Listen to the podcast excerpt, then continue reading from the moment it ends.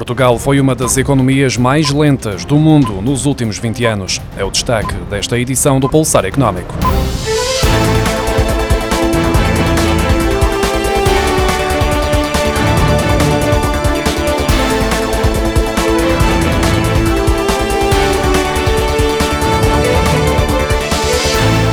A economia portuguesa foi uma das mais lentas da zona euro e do mundo nos últimos 20 anos. As projeções do Fundo Monetário Internacional indicam que Portugal foi ultrapassado por 11 países no PIB per capita desde 1999. Lituânia, Estónia, Polónia e Hungria são as economias que ultrapassaram a riqueza média portuguesa. Também fora da Europa há países que superam Portugal, como é o caso de Taiwan, Israel e Coreia do Sul. Vários economistas dizem que a solução passa pelas qualificações mais investimento, empresas de maior dimensão e por outra política fiscal. O Banco de Portugal defende que deve haver uma limpeza das empresas não viáveis da economia portuguesa. Um dos grandes riscos que o supervisor antecipa é a perturbação da atividade das sociedades não financeiras, com impacto no incumprimento e na concretização do risco de crédito, em particular nos setores mais afetados pela pandemia e, em especial, nas empresas que já têm uma viabilidade limitada. É recomendado pelo Banco de Portugal que as entidades financeiras têm de antecipar as perdas quando estiverem perante este tipo de empresas com viabilidade reduzida e que não têm capacidade para permanecer em atividade sem ajuda externa. A médio prazo existe um conjunto de riscos, desde a inflação à subida de juros da dívida, a preços das casas, com as famílias a tornarem-se mais vulneráveis devido ao aumento do crédito à habitação, o que poderá originar um novo aumento do mal parado. Para os bancos também há riscos, não só por eventuais perdas nos créditos, mas também devido ao aumento dos juros.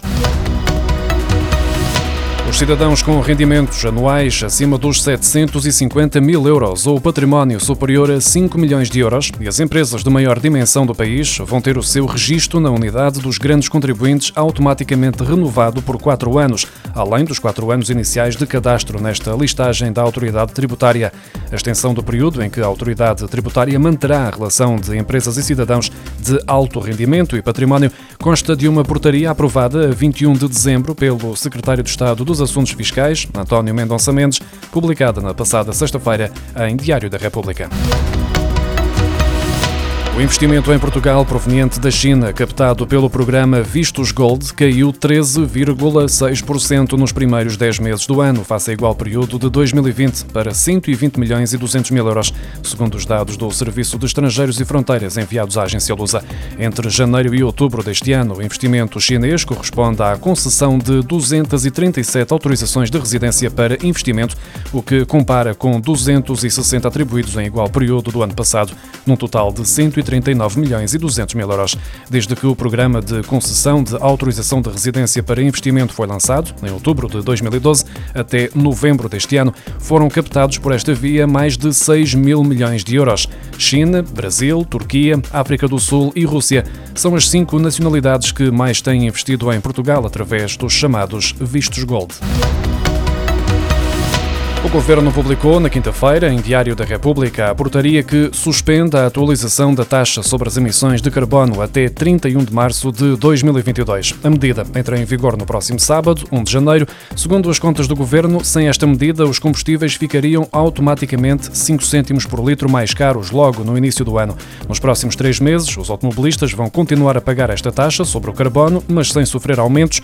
Mantém-se, por isso, em vigor por mais três meses a taxa aplicada ao longo de todo o ano de de 2021, ou seja, 23,92 euros por tonelada de carbono. O governo volta a proibir a suspensão do fornecimento de serviços essenciais como água, eletricidade, gás e telecomunicações, desta vez até março, no âmbito das medidas para minimizar o impacto da pandemia de Covid-19. Fica estabelecida a garantia do fornecimento de serviços essenciais de energia e telecomunicações até ao final do mês de março de 2022, não sendo permitida a suspensão dos serviços em caso de atraso no pagamento.